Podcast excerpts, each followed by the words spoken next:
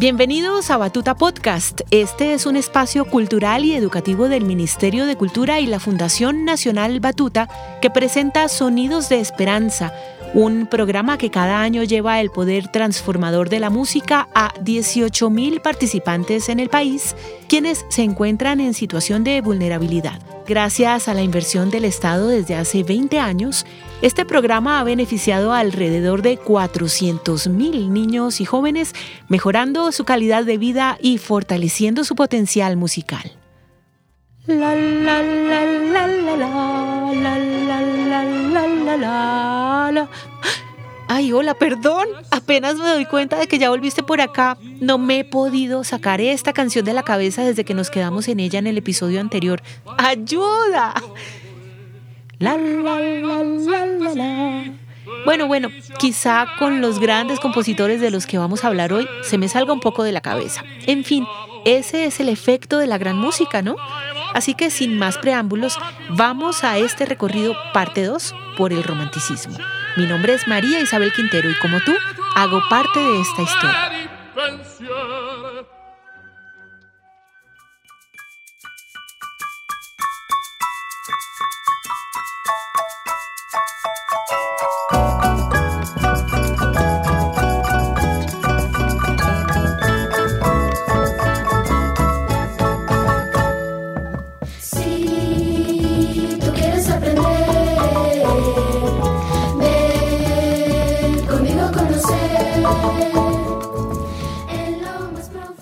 Como te decía en el episodio anterior, el romanticismo entre los años 1820 y 1900 fue una época de grandes cambios para el mundo, materiales y, como no, intelectuales, políticos y sociales. También científicos, por supuesto. Uno de los grandes inventos de la época fue la locomotora, con la que se conectaron países a través de los trenes que lograron disminuir el tiempo de viaje entre una región y otra. A su vez, se inventaron maquinarias para la fabricación de elementos de manera industrial y se amplió el comercio. A nivel social, se reconoció la libertad individual y los sentimientos nacionalistas se hicieron cada vez más presentes en todos los ámbitos de la vida política e individual. ¿Qué época, no? Una caja de sorpresas y agitaciones.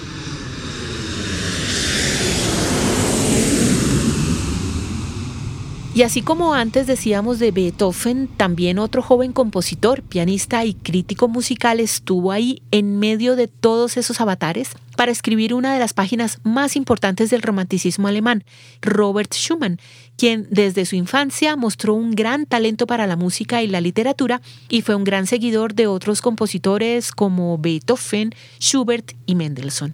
Sin embargo, su vida estuvo llena de altibajos emocionales, fruto de su depresión que quedaron plasmados con gran belleza, paradójicamente, en su obra. Del piano hizo su mejor aliado y encontró en su esposa, la pianista y compositora Clara Schumann, un puerto tranquilo, un remanso de paz. En honor a ella y a su gran talento, su nocturno en Fa mayor, opus 6, número 2.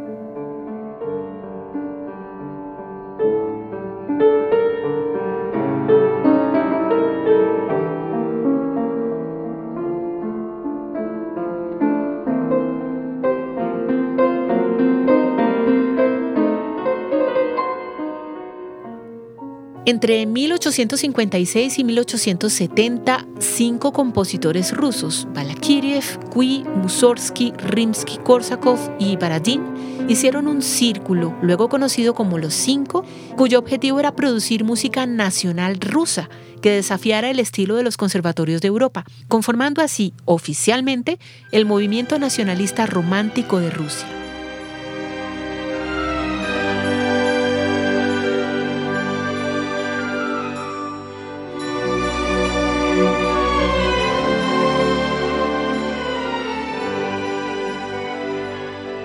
Ah, pero como supondrás, no hay movimientos sin detractores. Y Piotr Ilich Tchaikovsky, cuyo nombre seguro te es muy familiar, fue uno de esos. Se propuso escribir, en cambio, obras que fueran más allá de las fronteras nacionales y fue en el ballet en donde encontró ese espacio para su desarrollo creativo, dejando las más importantes piezas de la danza clásica. A ver si te suena eh, El lago de los cisnes, La Bella Durmiente y Cascanueces. Obras increíbles, ¿no? Escucha conmigo un rato su gran lago de los cisnes que a mí particularmente me ha acompañado desde niña, ya sea en películas, en series, en la radio, etcétera.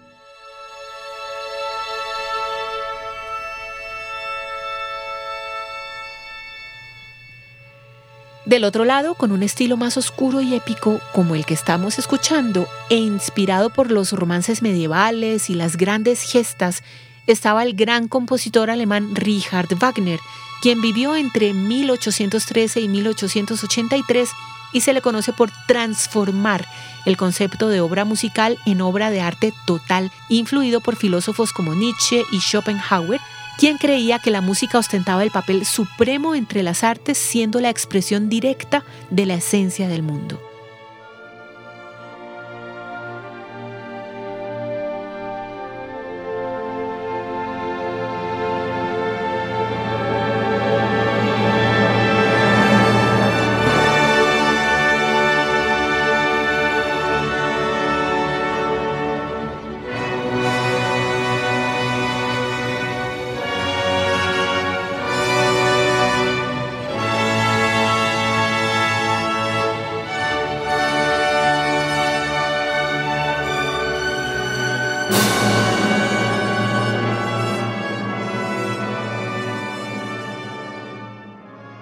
Las obras de Wagner muestran una gran riqueza expresiva gracias al uso de la armonía, la orquestación y el desarrollo de leitmotifs o melodías asociadas a un personaje dentro de la historia.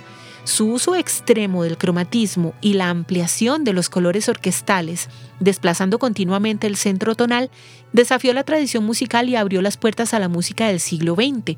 Wagner, sin duda, ha sido un compositor venerado e inmortalizado por muchos, incluso en grandes obras del cine como El Gran Dictador de Charles Chaplin o Ciudadano Kane del afamado director Orson Welles. Y es que no es difícil saber el porqué de esa fascinación por la música wagneriana, capaz de mantener a la audiencia sin respiración, sentada en el borde de la silla y navegando entre acordes y melodías emocionantes que transportan a la fantasía y al mundo de los imposibles, de lo mítico, casi de los dioses y sus antagonismos y cercanías con los hombres, como sucede en la cabalgata de las Valquirias, escrita en 1851 como parte de la tetralogía de El Anillo del Nibelungo.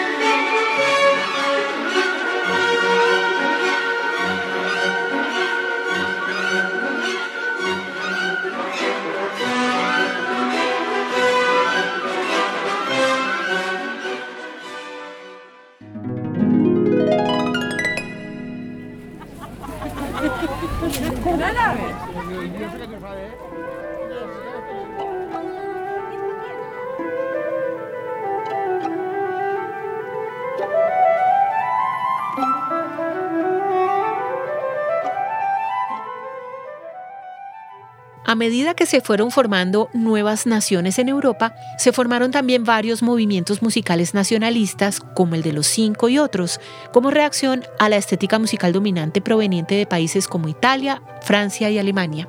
Durante el nacionalismo, resurgió el gusto por las danzas y canciones populares propias de cada país en la búsqueda de una identidad única nacional. Dentro del movimiento musical nacionalista se encuentra Bedřich Smetana, considerado en su natal República Checa como el padre de la música de su nación. Fue pionero en el desarrollo de un estilo musical que se identificó estrechamente con las aspiraciones de su país como un Estado independiente. Entre sus obras más conocidas se encuentra el ciclo sinfónico Mavlast o mi Patria, que hemos venido escuchando hace un rato, escrito entre 1874 y 1879, y que retrata la historia, las leyendas y el paisaje de su tierra natal. Ah, pero Smetana no fue el único checo que logró reconocimiento musical. Paralelamente, Antonin Borjak se dio a conocer, siguiendo el ejemplo nacionalista de Smetana, al incorporar ritmos de la música folclórica de Moravia y su bohemia natal. A pesar de ese legado y notoria influencia, Borjak creó un estilo propio capaz de mezclar elementos de la tradición sinfónica clásica y de las músicas populares. Dentro de sus composiciones se encuentran óperas y obras colosales con textos en checo destinadas a transmitir el espíritu nacional. Escuchemos el tercer movimiento de su reconocido concierto para violonchelo en si menor opus 104 en interpretación de Misha Maisky en el violonchelo con la Orquesta Filarmónica Naradova.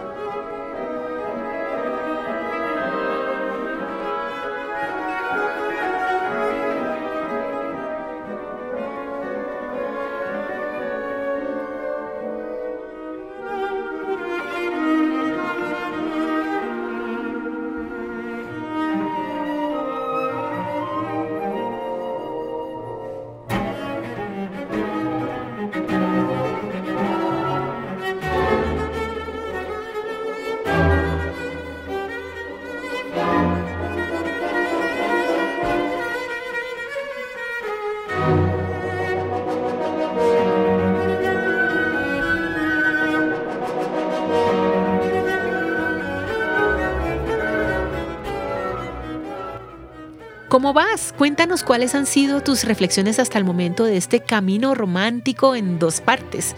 Por ahora sigamos. Dentro del movimiento musical nacionalista inglés, la figura principal fue la del compositor Edward Elgar, quien además de provenir de un origen humilde era parte de la minoría católica inglesa.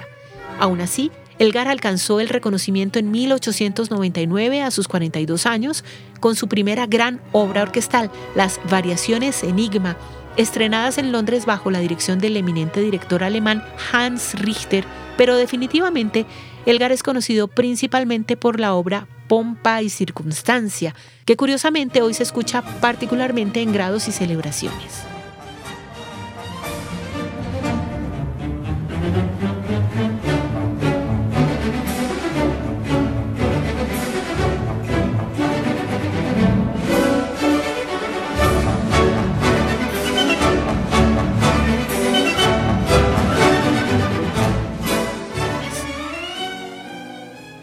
Quizá te sorprenderá saber que Elgar, aunque para muchos no sea tan conocido hoy, fue el primer compositor inglés en recibir el honor de que en el prestigioso Festival de Tres Días de Londres, el Covent Garden de 1904, se interpretaran de manera exclusiva sus obras, además de tener al propio rey de Inglaterra entre su audiencia, quien lo nombró con la orden de Sir o Caballero en el Palacio de Buckingham el 5 de julio de ese mismo año.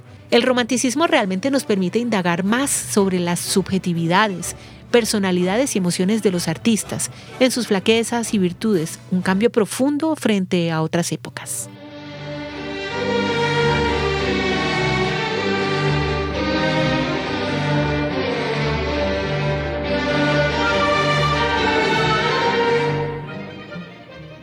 Johannes Brahms fue un compositor alemán que vivió entre 1833 y 1897, considerado como el más conservador dentro del periodo romántico por tener gran influencia de Haydn, Mozart y especialmente de Beethoven, a quien prácticamente veneraba. Su apego a la tradición le causó muchas críticas entre sus colegas, especialmente entre Liszt y Wagner. Sin embargo, es considerado como un maestro sin precedentes en el manejo del contrapunto, la superposición rítmica y el desarrollo orgánico de la obra, lo que le ha significado un lugar muy importante en la música, influyendo enormemente en compositores del siglo XX como Arnold Schoenberg, quien resalta la visión innovadora de Brahms como arquitecto de una obra que parte de una idea pequeña y se elabora con gran maestría en su desarrollo, como su Sinfonía número 3 en Fa mayor, opus 90.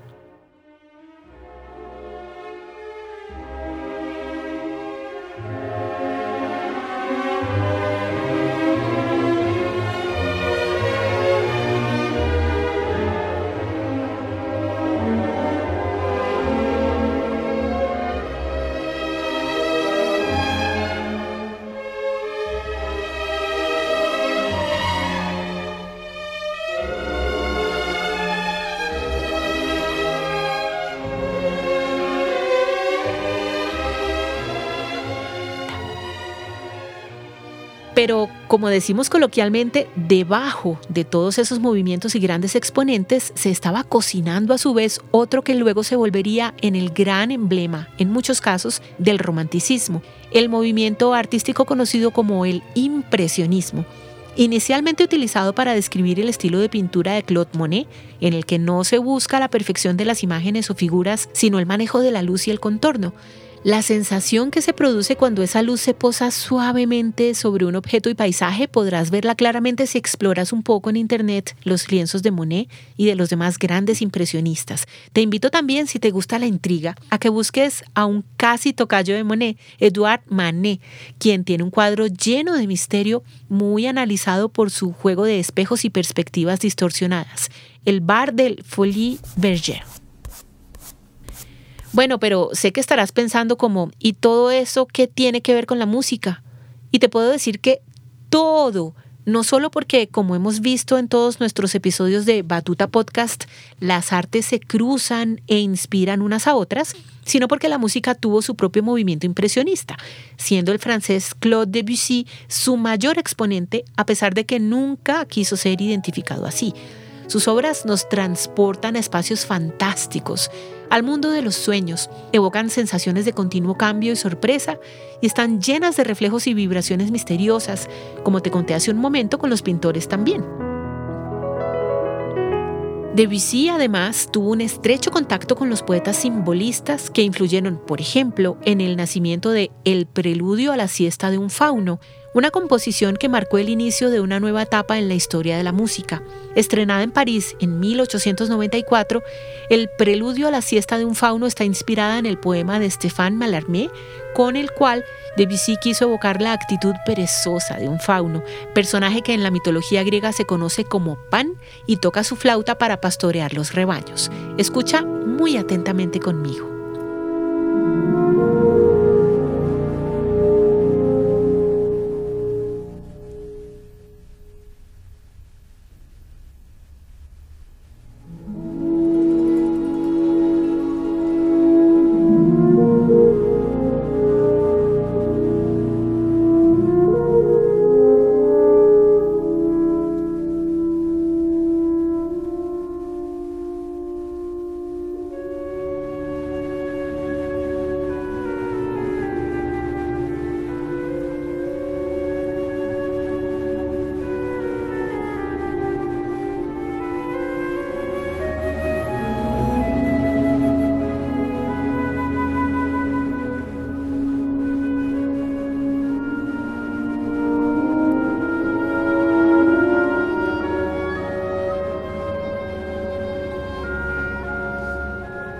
La maestría con la que Debussy emplea los timbres de la orquesta y la delicadeza de cada tema musical son los ingredientes de esta rica y equilibrada experiencia sonora, elementos que hacen del preludio el inicio de toda la música moderna.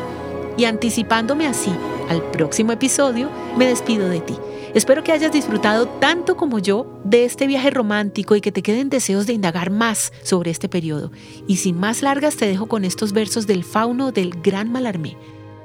Sicilianas orillas de charca soporosa, que al rencor de los soles mi vanidad acosa, tácita bajo flores de centellas, decid que yo cortaba juncos vencidos en la lid por el talento, al oro glauco de las lejanas verduras consagrando su viña a las fontanas. Ondea una blancura animal en la siesta, y que al preludio lento de que nace la fiesta, vuelo de cisnes, no, de náyades, se esquive o se sumerja.